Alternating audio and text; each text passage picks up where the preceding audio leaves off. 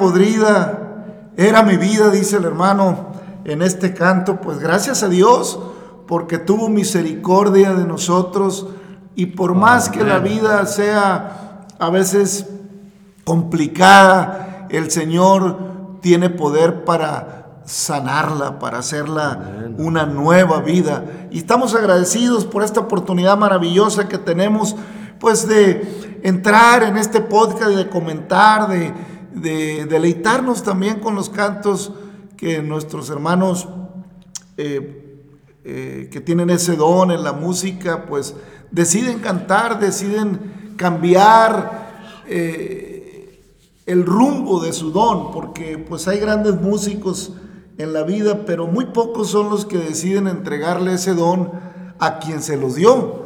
Y en este caso, pues nuestro hermano Tomás Hernández decide cantarle al Señor, como muchos otros, como Jesús Adrián, como Oscar Medina, como eh, tantas hermanas y hermanos, eh, como Roberto Orellana, como eh, todas las hermanas que le cantan al Señor, en fin, hermanos, todas las hermanas Leal y tantos hermanos y hermanos que deciden dedicar su don del canto a alabar al Señor, a entonar alabanzas que van hacia la adoración o hacia el reconocimiento de la gracia y la misericordia de Dios o hacia eh, el contentamiento de la, de la misericordia que tuvo de nosotros, de haber, de haber sido transformados, de haber alcanzado una visión distinta de la vida a través del Evangelio, a través de la, de la palabra del Señor.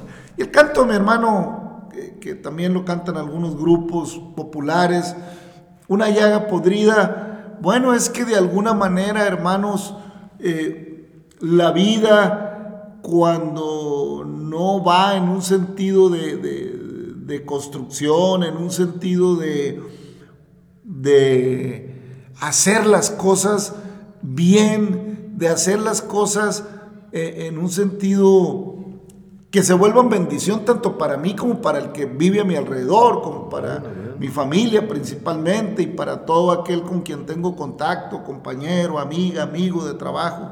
En fin, eh, qué importante es que nuestra vida sea fructífera. Y sabemos, hermanos, que el ejemplo de la fruta es cuando una fruta eh, empieza a entrar en descomposición y empieza a verse ya una parte de ella. Bueno, pues hay que cortar esa parte para salvar eh, el resto. Y bueno, en ese sentido el Señor dice, si tu ojo te es ocasión de caer, échalo fuera, porque es mejor que entres en el reino de los cielos sin un ojo que te pierdas con los dos. Bienvenida, bienvenido hermano. Gracias por acompañarnos en este podcast, La Voz Apostólica, una voz de esperanza. Le agradecemos infinitamente. Acuérdense que el propósito de este espacio, pues es entrar en esta plática, aunque bueno, eh, desde, desde esta perspectiva, pues entramos en la palabra y mi hermano Navarro y un servidor, pues comentamos comentamos la misma, le pedimos al Señor en oración poder eh, discernirla, de tal manera que podamos ser colaboradores en Cristo para que la vida de alguien sea movida, sea motivada a buscar al Señor, sea movida y sea motivada a enderezar el camino también. Y si usted está pasando por aquí de casualidad y dio con este podcast, eh, bueno, pues le recomendamos, le pedimos que pues nos dé la oportunidad de, de compartirle. Ya son más de 300 episodios que están ahí en las plataformas. Y bueno, pues gracias a Dios por esta oportunidad maravillosa. Pues una llaga podrida era mi vida y tirado entre la basura. Me encontraste, dice el canto, y extendiste tu mano y me levantaste. Así está el Señor día con día, extendiendo la mano. Todos los días, en un sentido figurado, el Señor extiende la mano a la humanidad. Todos los días está la mano de Dios extendida a través de su amor, a través de su evangelio que es esperanza y, que es vida, hermanos. Todos los días el Señor tiene su mano extendida para ver si alguien que su vida está descompuesta, que su vida no está dando fruto, que su vida está perdiendo precisamente vida, que su persona está en un deterioro de vida, bueno, el Señor viene y corta lo que no sirve, quita lo que no está funcionando y nos da vida y vida en abundancia. y es como, como aquel árbol, como aquel, aquella planta que se poda y al llegar la primavera reverdece y da fruto. Bueno, así llega el Señor y transforma nuestras vidas, como transformó la de Pablo siendo un perseguidor que se sentía... Eh, más justo que nadie por ser fariseo de fariseos y que perseguía con ahínco a, la iglesia primitiva, a esos primeros hermanos que eran sus compatriotas, hasta, hasta alcanzarlos y entregarlos al concilio. Bueno, es el Señor el que lo encuentra o el que lo derriba en su camino a Damasco en búsqueda de, más eh, hermanos que predicaban la palabra. Y bueno, Señor trata con él. Y posteriormente ya en Filipenses él reconoce que tiene por basura todo aquello, toda aquella religiosidad, toda aquella eh, soberbia religiosa y todo aquel conocimiento adquirido a través de las mejores escuelas, eh, tanto de Grecia o de Roma como del judaísmo, eh, le resultan basura, porque ahora sabe que la fuente de la sabiduría, porque ahora sabe que toda buena, que toda buena dádiva, todo buen don proviene del, de lo alto, del Padre de las luces, donde no hay error ni sombra de variación. Y ahora sabe que todo sin Cristo, acaba siendo basura. Amén. ¿Eh? ¿Por qué, hermanos? Porque el Señor es la luz, Amén. el camino, como lo hemos dicho. El Señor ilumina el entendimiento nuestro para eh, organizar nuestros pensamientos, para darle orden a mis, a mis sentimientos, porque ah, cómo nos confundimos con los sentimientos, hermano. ¿Eh? Dice el, el Evangelio según San Juan, capítulo 11, una historia que ya hemos leído en alguna otra ocasión. Estaban entonces enfermo, eh, estaba entonces enfermo uno llamado Lázaro de Betania, la aldea de María y Marta su hermano. María, cuyo hermano Lázaro estaba enfermo, fue la que ungió al Señor con perfume y le enjugó sus pies con sus cabellos. Enviaron pues las hermanas para decir a Jesús, Señor, he aquí el que amas está enfermo. Oyendo Jesús dijo, esta enfermedad no es para muerte, sino para la gloria de Dios, para que el Hijo de Dios sea glorificado por ella. Amén. Y amaba a Jesús, a Marta, su hermana, y a Lázaro. Cuando oyó pues que estaba enfermo, se quedó dos días en el lugar donde estaba. Y aquí me detengo un momento, hermanos. Es que hay veces, hermanos, que como, como creyentes pensamos que Dios es inmediato a mis necesidades. Pensamos que Dios debe de estar ya cuando llega mi necesidad y cuando no llega la contestación que según nosotros merecemos, pues entramos en una decepción espiritual o renegamos contra Dios. En cuanto llega eh, no se dan las cosas como queremos, empezamos a veces a dudar si estamos creyendo bien. Como si Dios tuviera la obligación, hermanos, de atender mi súplica. Acuérdense que el Señor lo que tiene de nosotros es misericordia. Amén. O sea, eh, se compadece. Porque, hermanos, por cuantos todos pecamos, todos estamos destituidos de la gloria de Dios. Mas Dios muestra su amor para con nosotros, que siendo aún pecadores, Cristo murió por nosotros, se lo dice Pablo a los romanos. Entonces, hermanos, eh, cuando al Señor le dan la noticia de la situación de Lázaro, no vemos en la descripción de, de, de San Juan que Lázaro, que el Señor haya ido corriendo, porque Él tiene las cosas bajo su control. Amén. ¿Eh? Se los dice con anticipación. Oyendo Jesús dijo, esta enfermedad no es para muerte, sino para la gloria de Dios, para que el Hijo de Dios sea glorificado por ella. Al menos la enfermedad de Lázaro, él dice, no, no es para muerte. Aleluya. Y todavía, eh, sino para que la- Dios sea glorificado. Y amaba a Jesús, a Marta, a su hermana y a Lázaro. O sea, era una familia a quien Jesús le tenía eh, un aprecio especial, a quien amaba a Jesús. Y no eran las familias, eh, no eran las familias más sobresalientes de, de- de- de- allá, de, Jerusalén o de Samaria o de donde estuvieran o de la aldea. No eran las más reconocidas, no convivían con los políticos ni convivían con los líderes religiosos. Eran más bien alguien que tal vez no, no, no figuraba. Pero para Dios, hermanos, el ser humano lo que valora es el corazón. Amén. Cuando Dios encuentra un corazón dispuesto, cuando Dios encuentra un corazón eh, que, que es agradecido, cuando Dios encuentra un corazón eh, dispuesto, con sinceridad, que reconoce su error, cuando encuentra a Dios en el ser humano eh, una persona que reconoce que está mal, ¿qué le podríamos exigir a Dios? ¿Quién soy yo para exigirle a Dios o para reclamarle eh, el que no me favorezca algo? ¿Quién soy yo? Cuando como humanidad nos hemos equivocado, cuando como humanidad hemos hecho un mal uso de todas las bendiciones que Dios dejó bajo nuestra responsabilidad, hemos atentado contra nuestro hábitat, hemos atentado en muchas formas, nos entregamos a pasiones desordenadas que nos llevan a herir sentimientos de mamá, de papá, de hija, de hijo, de padre. Nos, herimos mucho, hermano, es la verdad. Hay heridas tremendas en la familia.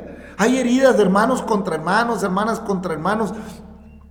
Hay heridas padre, hijo, hijos a papá. Hay heridas tremendas en la familia y, se vienen arrastrando, hermanos, eh, rencores a través de los años. Se va cargando con rencores y con resentimientos que no se perdonan. ¿Por qué, hermanos? Porque queremos que las cosas, hermanos, sucedan como a mí me parece. Queremos que las cosas sucedan como yo creo. Hermano, debemos perdonar. Amén. Y si realmente nos es complicado convivir con nuestra familia, con nuestra amiga, pues aléjese, pero perdone.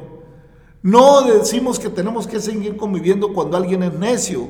No estamos diciendo que hay que seguir, pero sí, hermanos, realmente perdonar y dejar el rencor a un lado y, y apartarnos.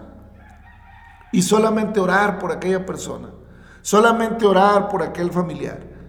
No, no herirse más, no seguir en un desgaste. Y cuando el familiar o el amigo venga en una actitud humilde y sencillo a, a hacer las paces, pues hay que aceptarlo y a recibirlo. Y andar con mesura con esa persona. ¿Por qué? Porque a lo mejor lo va a volver a hacer, hermano. Porque el hombre cuando no tiene una claridad en el pensamiento, cuando en su mente no hay una visión clara, una visión iluminada, una visión con luz, con claridad, que confundimos los sentimientos, en estas fechas de, nuestra existencia, en estos tiempos de la humanidad, nunca como antes habían tenido tanto trabajo los psicólogos.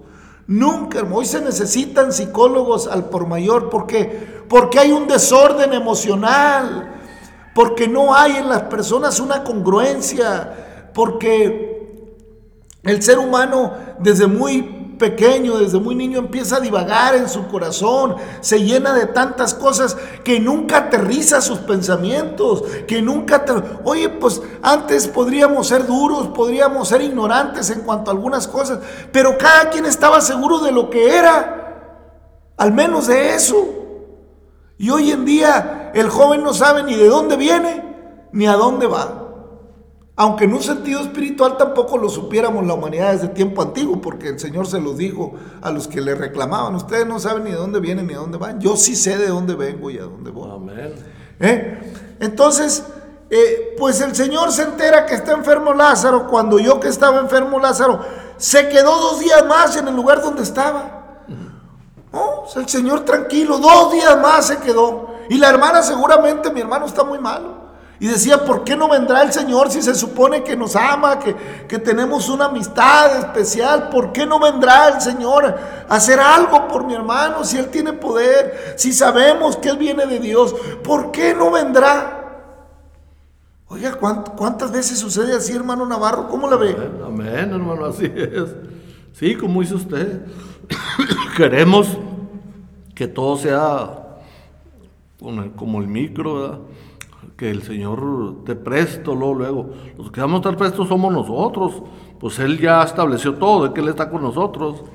Lo que pasa es que yo creo, hermano, que si nosotros seguimos así armados, en, en, caprichudos, pues lo hemos dicho en otras partes, o sea, en otros capítulos, no se, no se llega a ningún lado. Gracias por su vida, querido amigo, hermano oyente, gracias. Dios, deseamos que Dios lo bendiga, que la paz del Señor siempre esté con usted, con su familia. Es nuestro deseo, nuestro anhelo, porque no hay otra paz nomás que la que el Señor da. Bueno, esa paz, pues es pacífica, o sea, comprensiva. Otros dicen que le dan la paz, pero nada más por encima. No, el Señor la da y la da para siempre. Y si yo no la doy como el mundo la da. Mire, como dice el canto, éramos lo peor. Pablo dice, no merezco ser llamado apóstol. Y, y Pablo no era, él pensaba que estaba en lo correcto porque pues, hacía las cosas de Dios. Pero nosotros sabemos que estamos mal. Y ahí le seguimos. Ahí le seguimos. Como si no hubiera un Dios que nos está viendo. O sea, yo en lo personal, hermano, amigo, voy a decir una cosa. Yo era una llaga podrida. Sí era, porque era de lo peor, de lo peor. De tal manera que ni a mi familia valoraba. Pero mire, bendito sea Dios, por eso cuando yo llegué al camino Dios tuvo misericordia de mí, la gente no lo creía. Oye, que, que, que Luis hizo aleluya. ¿Cómo? No, no te creo. No puede ser. Ese tremendo es un... Ya se imagina usted lo que decía. Y ahora dice, no, que es un hipócrita. Pero mire, bendito Dios que hasta aquí ya son veintitantos años. Que Dios me ha guardado. Me ha guardado por su gracia y su misericordia. Y no sabe usted cuánto le agradezco al Señor. Como dice el canto.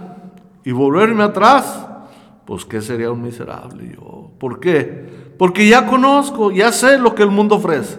Y usted también lo sabe. Ya ahorita ya no hay, no hay que escatimar de que, no, es que no sabe. No, sí sabe. ¿Cuánto hace que se escribió la palabra? Hace miles de años. La escritura dice en Hechos 17:30. Y Dios habiendo pasado por alto los tiempos de esta ignorancia, ahora manda a todos los hombres. No está pidiendo, ¿eh? está, está exigiendo que se arrepientan. Porque ha establecido un tiempo que va a juzgar al mundo por aquel varón, por nuestro Señor Jesucristo, el sacrificio. Así que si nosotros no entendemos o no queremos creer, pues estamos fritos. Amén, hermano, amén. Pero mire, Dios, que en su infinita, pues sigue la historia. Pues sí, se quedó dos días porque el Señor es el Señor. Amén. Tenía un propósito especial. Y se quedó ahí donde estaba. Pues, entonces, eh, dice él, sigue diciendo la palabra, el versículo 7. Luego, después de esto, dijo a los discípulos: Vamos a Judea otra vez. Le dijeron los discípulos: Rabí, ahora procuran los judíos apedrearte. Y otra vez vas allá. Respondió Jesús: ¿No tiene el día 12 horas? El que anda de día no tropieza porque ve la luz de este mundo. Pero el que anda de noche tropieza porque no hay luz en él. Oh, qué maravilloso el Señor. Amén. ¿Se da cuenta dónde están nuestras fallas? ¿Se da cuenta por qué trastornamos nuestra vida? ¿Se da cuenta por qué tropezamos? Miren lo que miraban los discípulos. ¿Quieren volver a Judea? Pues si te quieren apedrear. Mira, es que ustedes están viendo muy apenas. Ustedes están viendo aquí en corto. Yo veo más allá Amén, porque estoy en luz y soy la luz. ¿Eh? El que anda de día no tropieza. El que tiene muy claro quién es y a dónde va, no tropieza. Mire, cuando venimos a Cristo, todo nuestro concepto de vida, eh, algunas cosas lógico por naturaleza, pues están establecidas y se afirman. Pero el concepto, hermanos, de- de- que tenemos muchas veces de la convivencia humana, de la es transformado. Porque acuérdese que en el mundo es, me das, te doy. ¿Y por qué le das? ¿Y por qué hace? Y no se lo merece. Y empezamos a volvernos jueces de averiguar quién se merece y quién no se merece y, y- si no hace. Y condicionamos todo. La actitud del ser humano es condicionar. Ah, no hizo. No, no hay justicia, hermanos. No conocemos la justicia. Decimos...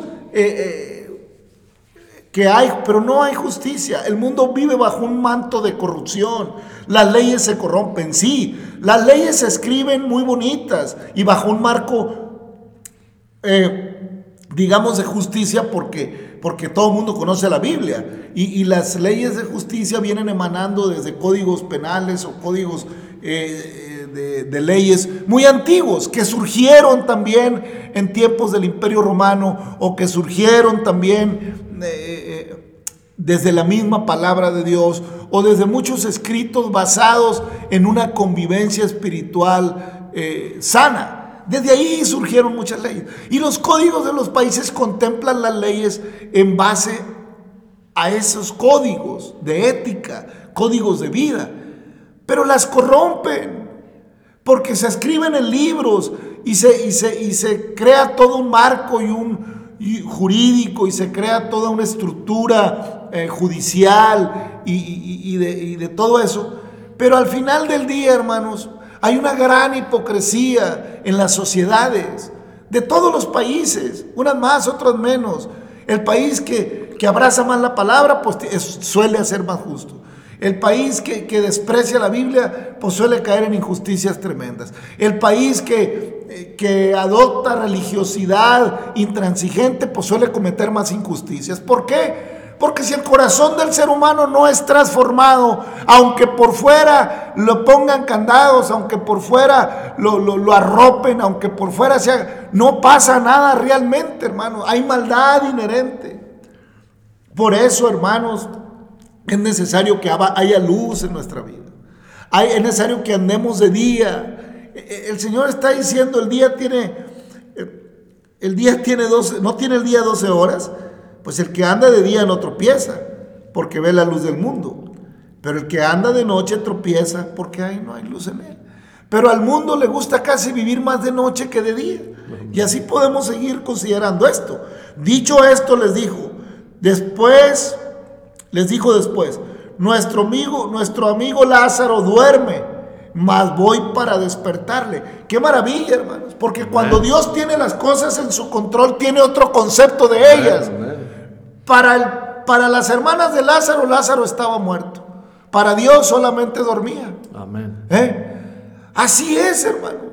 Cuando nosotros terminamos nuestra carrera en Cristo en esta tierra, para el mundo moriremos, pero para Dios dormiremos. ¿Hasta cuándo dormiremos? Ah, pues hasta el glorioso día en que suene la final trompeta y los muertos en Cristo resuciten ah, primero y los que hayamos quedado, los que estemos en vida, seamos levantados junto con ellos en el aire para recibir al Señor a los cielos y así estaremos para siempre con Él. de acuerdo a lo que declara el apóstol Pablo en Tesalonicenses.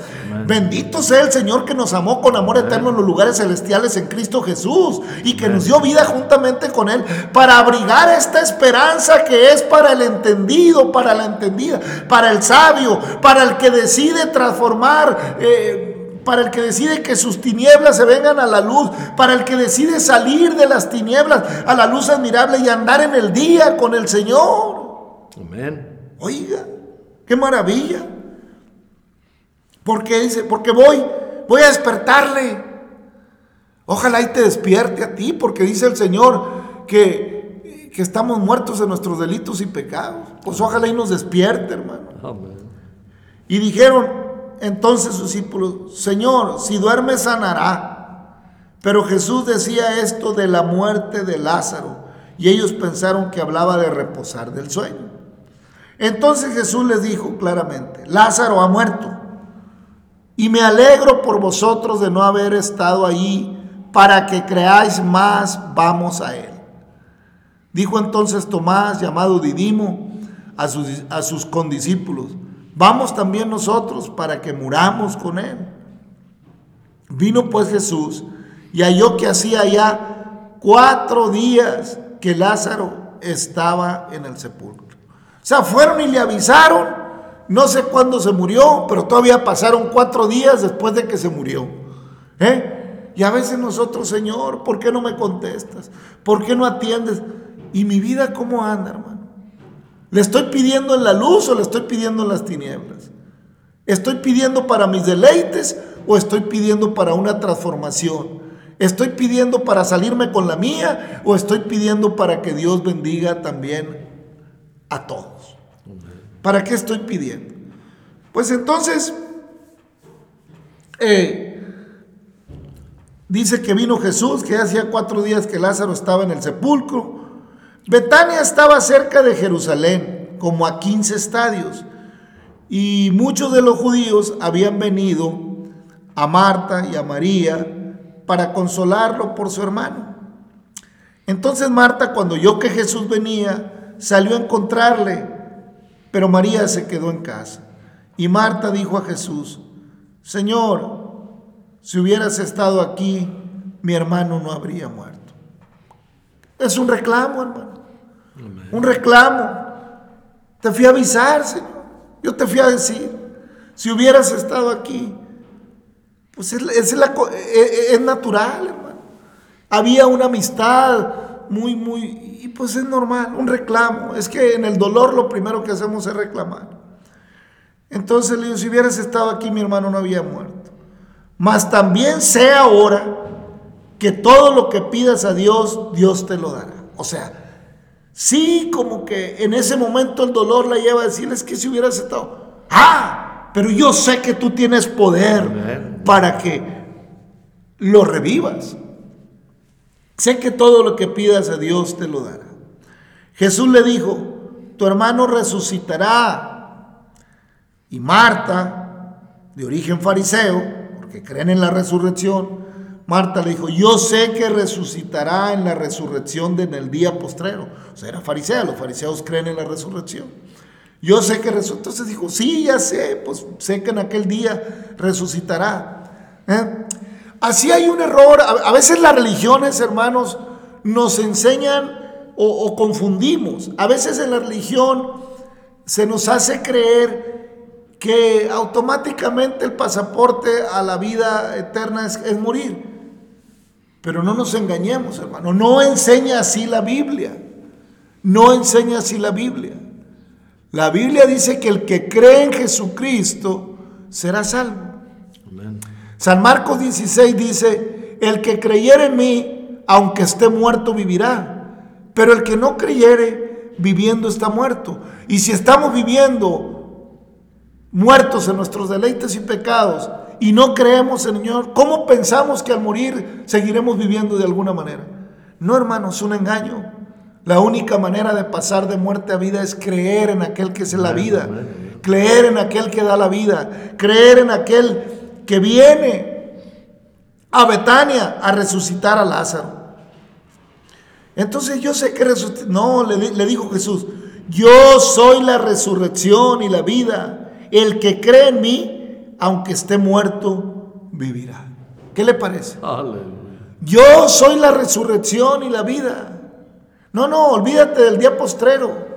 Yo soy la resurrección. O sea, en el día postrero el que resucite resucitará por mí, por mi palabra, por mi promesa, por misericordia, por mi amor. Pero yo soy la resurrección y la vida. Y lo demostró lo mandaron al madero y al tercer día resucitó. Yo soy la resurrección de la vida y el que, y el que cree en mí, aunque esté muerto, vivirá.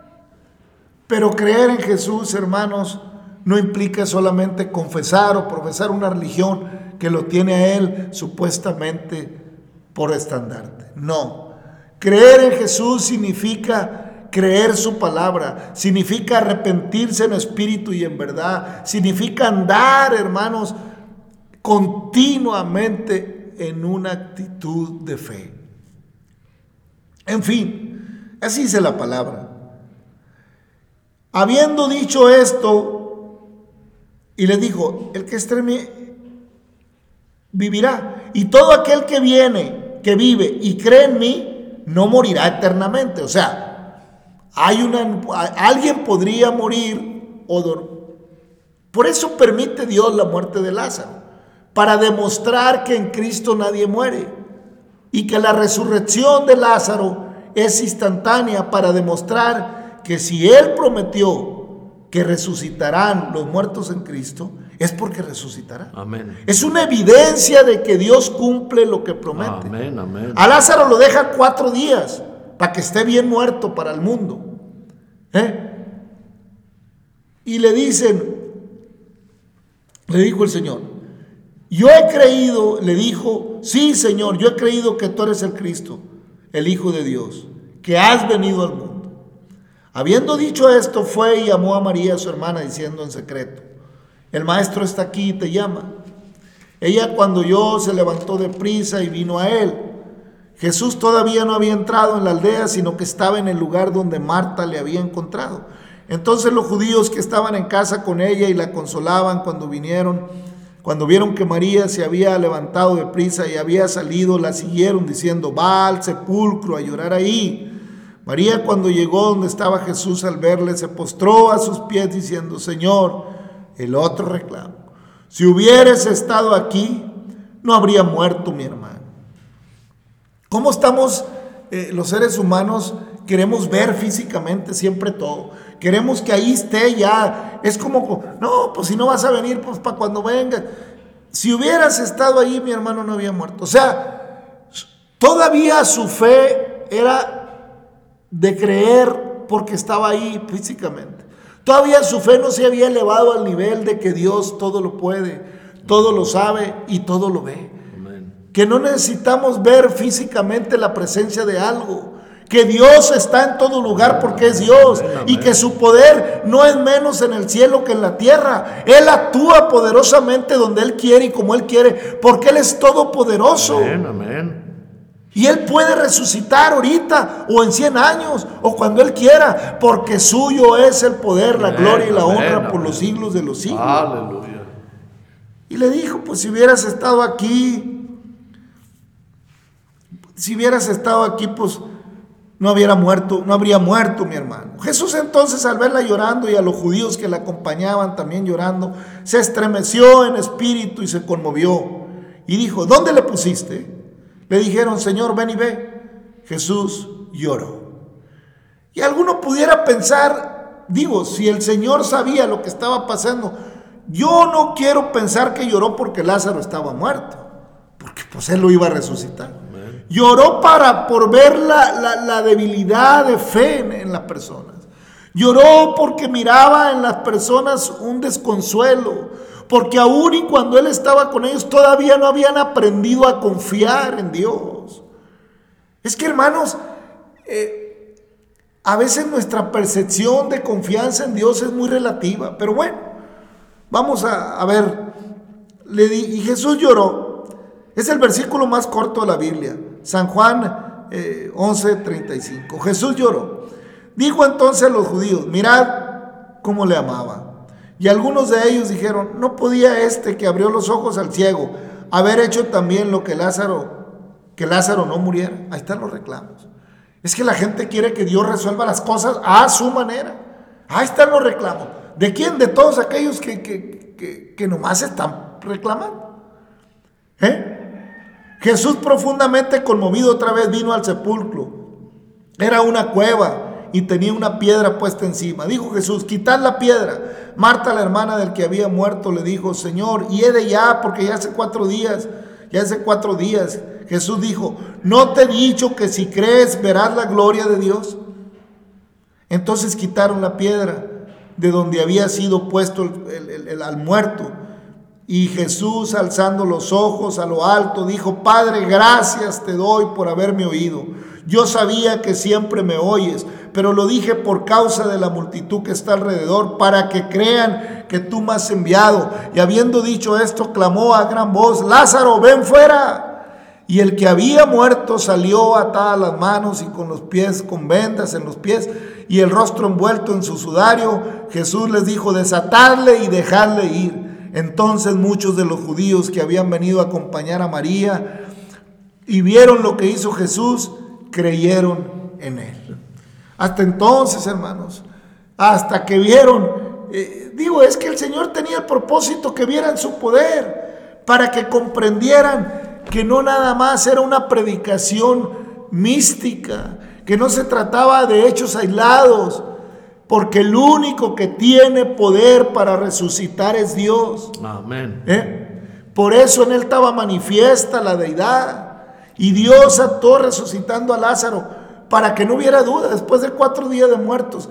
Ante eso, ¿quién podía dudar, hermanos, que Él era el enviado? Pues sin embargo le crucificaron. ¿eh? Sin embargo le crucificaron.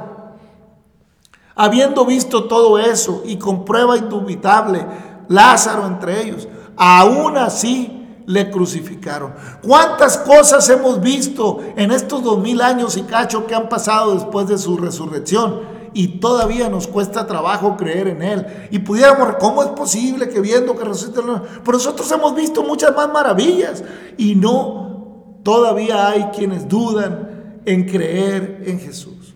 Todavía hay quienes, y no es hermano que no quieran creer, es que aman el mundo, es que aman el mundo y su complicencia, ese, ese aferramiento al mundo, ese aferramiento al, al, desorden. ¿Por qué? Porque andamos en tinieblas. Pero cuando la palabra la dejamos entrar a nuestro corazón, no nomás a nuestra mente, no nomás de oída, cuando entramos en ella, cuando realmente reconocemos y queremos una relación con el Dios de la Biblia, entonces nos son abiertos los ojos. Pero si nomás quiero de la boca para afuera, pues ahí, ahí le seguimos, hermano, por los siglos de los siglos, Amén. hasta que Cristo cumpla todos los tiempos y sea cumplido todo. Por eso, hermanos, volviendo allá al Antiguo Testamento, en el libro de Josué, cuando, como miramos en el capítulo 4, eh, Dios manda a Moisés, a Josué, que circuncide a todos aquellos que habían nacido de los 38 años para abajo, que habían nacido en el desierto, para que confirmaran el pacto y sintieran el pacto con Dios. De alguna manera había dolor en el proceso para confirmar el pacto, para que se dieran cuenta que Dios era distinto a los dioses que, que- que tenían la- las, las naciones de alrededor.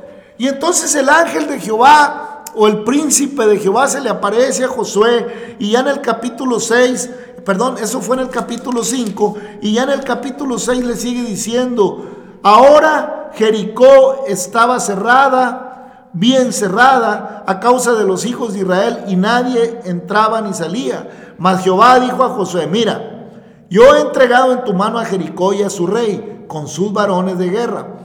Rodearéis pues la ciudad, todos los hombres de guerra, yendo alrededor de la ciudad una vez, y esto haréis durante seis días.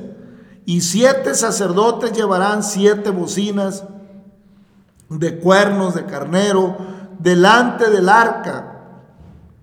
Y al séptimo día daréis siete vueltas a la ciudad y los sacerdotes tocarán las bocinas. Cuando toquen prolongadamente el cuerno de carnero, así que oigas el sonido de la bocina, todo el pueblo gritará a gran voz y el muro de la ciudad caerá. Entonces subirá el pueblo, cada uno derecho hacia adelante. Llamando pues Josué, hijo de Nun, a los sacerdotes les dijo, llevad el arca del pacto y siete sacerdotes lleven bocinas de cuerno de carnero delante del arca de Jehová. Y dijo al pueblo, pasad y rodead la ciudad y los que están armados pasarán delante del arca de Jehová. Y así que Josué hubo hablado al pueblo, los siete sacerdotes llevando las siete bocinas de cuerno de carnero pasaron delante del arca de Jehová y pasaron de, y tocaron las bocinas y el arca del pacto de Jehová los seguía.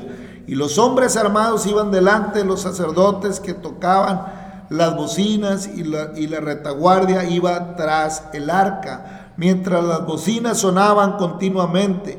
Y José mandó al pueblo diciendo, vosotros no gritaréis ni se oirá vuestra voz, ni saldrá palabra de vuestra boca hasta el día que yo os diga gritad, y entonces gritaréis. Así que, así que él hizo que el arca de Jehová diera una vuelta alrededor de la ciudad y volvieron luego al campamento y ahí pasaron la noche. Y Josué levantó, se levantó de mañana y los sacerdotes tomaron el arca de Jehová y los siete sacerdotes llevando las siete bocinas de cuerno de carnero fueron delante del arca de Jehová andando siempre y tocando las bocinas y los hombres armados iban delante de ellos y la retaguardia iba tras el arca de Jehová mientras las bocinas tocaban continuamente. Así dieron otra vuelta a la ciudad el segundo día y volvieron al campamento y de esta manera hicieron durante seis días. Al séptimo día se levantaron al despuntar el alba y dieron la vuelta a la ciudad de la misma manera siete veces, solamente que este día dieron vuelta alrededor de ella siete veces. Y cuando los sacerdotes tocaron las bocinas la séptima vez, Josué, hijo del pueblo, dijo al pueblo, gritad porque Jehová os ha entregado a la ciudad y será la ciudad anatema a Jehová con todas las cosas que están en ella. Solamente a Raab la ramera vivirá con todos los que estén en casa con ella, por cuanto escondió los mensajeros que enviamos. Pero vosotros guardaos del anatema, ni toques ni tomes alguna cosa del anatema, no sea que hagáis anatema al campamento de Israel y lo turbáis. Mas toda la plata y el oro y los utensilios de bronce y de hierro sean consagrados a Jehová y entren en el tesoro de Jehová. Entonces el pueblo gritó a los sacerdotes Entonces el pueblo gritó y los sacerdotes tocaron las bocinas y aconteció que cuando el pueblo hubo oído el sonido de la bocina, gritó con gran vocería y el muro se derrumbó y el pueblo subió a la ciudad, cada uno derecho hacia adelante y tomaron y destruyeron a filo de espada todo lo que en la ciudad había, hombres y mujeres, jóvenes, viejos, hasta los bueyes, las ovejas, los asnos mas Josué dijo a los dos hombres que habían reconocido la tierra, entrad a la casa de la mujer ramera y haced salir de allí a la mujer y a todo lo que fuere suyo con, como lo jurasteis. Y los espías entraron y sacaron a Rahab, a su padre, a su madre, a sus hermanos y a todo lo que era suyo. Y también sacaron a toda su parentela y los pusieron fuera del campamento de Israel. Y consumieron con fuego la ciudad y todo lo que en ella había. Solamente pusieron el, tesoro de la casa de Jehová, la plata y el oro, y los utensilios de bronce y de hierro.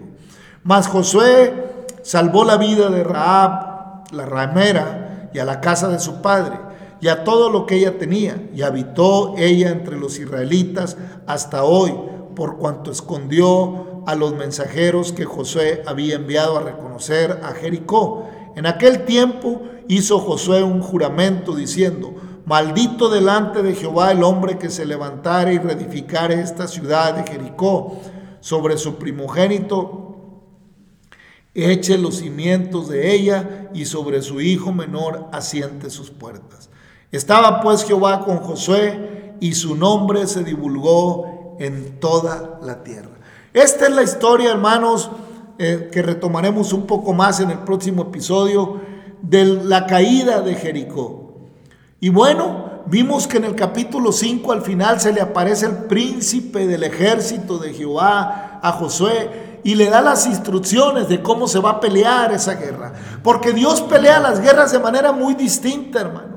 ¿Eh? Dios pelea la guerra de manera muy diferente. Si vemos de alguna manera eh, eh, el pueblo va contra Jericó, no como Jericó pudo haber esperado, no como el rey pudo haber esperado, sino que lo va dándole la gloria a Dios a través de ir rodeando la ciudad y a través de llevar la gloria de Dios eh, sobre el arca del pacto y de ir avanzando conforme al propósito de Dios. Si la estrategia que Dios le dio a Josué en esta, en, en esta batalla no se hubiera llevado a cabo, se hubiera hubieran acabado perdidos, hubieran acabado derrotados, porque es Dios quien había hecho ya todas las cosas. Ellos lo que tenían que hacer era obedecer. Era un reto, no era fácil, hermano. Estar siete días dando la vuelta a todo y tocando los... No era un asunto fácil. Sin embargo, Dios ama más la obediencia que los sacrificios. Podríamos seguir, hermano, diciendo muchas cosas, pero diremos lo siguiente. Cuando Dios nos muestra las cosas, cómo las debemos de hacer, más vale que las hagamos así. Si el Señor nos ha dejado su palabra, si el Señor nos ha dado eh, su Espíritu Santo, pues andemos en ella, hermanos. De lo contrario, andaremos peleando las batallas por nuestra propia cuenta y después culpando a Dios de nuestras derrotas. Cuando yo peleo la batalla como Dios me dice que la pelea, Él me dará la victoria porque Él es un Dios todopoderoso, hermano Navarro. Amén, hermano, así es. Pues gracias a Dios, querido hermano, querido amigo, por su, atención, ¿verdad? Todo en las manos de Dios es para bien, todo, todo. Ahora, no lo podemos ver de una manera, no, es que Dios es injusto, porque mataba a los niños? Mire, no sabemos muchas cosas, dijo Pablo. Hasta que estemos allá vamos a entender muchas cosas.